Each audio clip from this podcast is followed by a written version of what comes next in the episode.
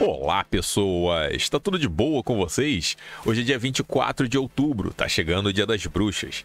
Mas aqui no Brasil não era tão comum comemorar essa data, mas nem nos Estados Unidos.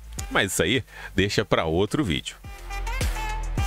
Em 1901, Anne Edson Taylor se tornaria a primeira pessoa a atravessar as cataratas do Niágara em um barril.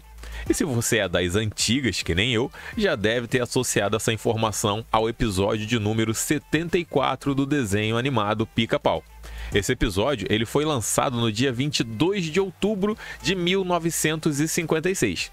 E aqui no Brasil, a sua estreia foi em 1986.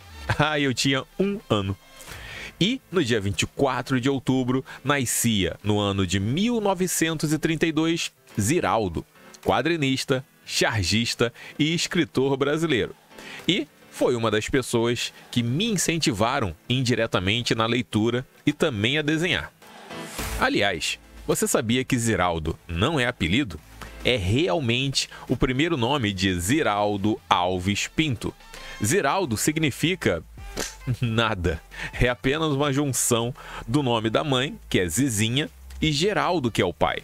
E segundo o censo do IBGE, de 2010, tem ao todo aqui no Brasil 172 ziraldos e a maior certidões emitidas foi em 1960 e a sua maioria vem lá da Bahia.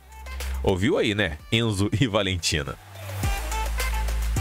Mas nessa data também temos perdas, como a de Pierre Gassendi, que morreu em 1655. Ele era filósofo e matemático, e também francês mas quase ninguém deve saber quem era ele, né? Mas as pessoas muito próximas a ele sentiram a sua falta quando ele morreu. E por que diabos eu estou trazendo esse assunto? É porque na filosofia e também na psicologia se estuda muito que a dor da perda de uma pessoa próxima existe. E se tivesse um modo de acabar com essa dor, alguns estudos também indicam que poderia haver benefícios e malefícios. É como se você desse morfina para alguém que terminou de quebrar a perna. A dor vai passar, mas a perna continua quebrada. Então, ó, cuida aí da sua saúde física e mental, que amanhã nos vemos novamente. Até mais!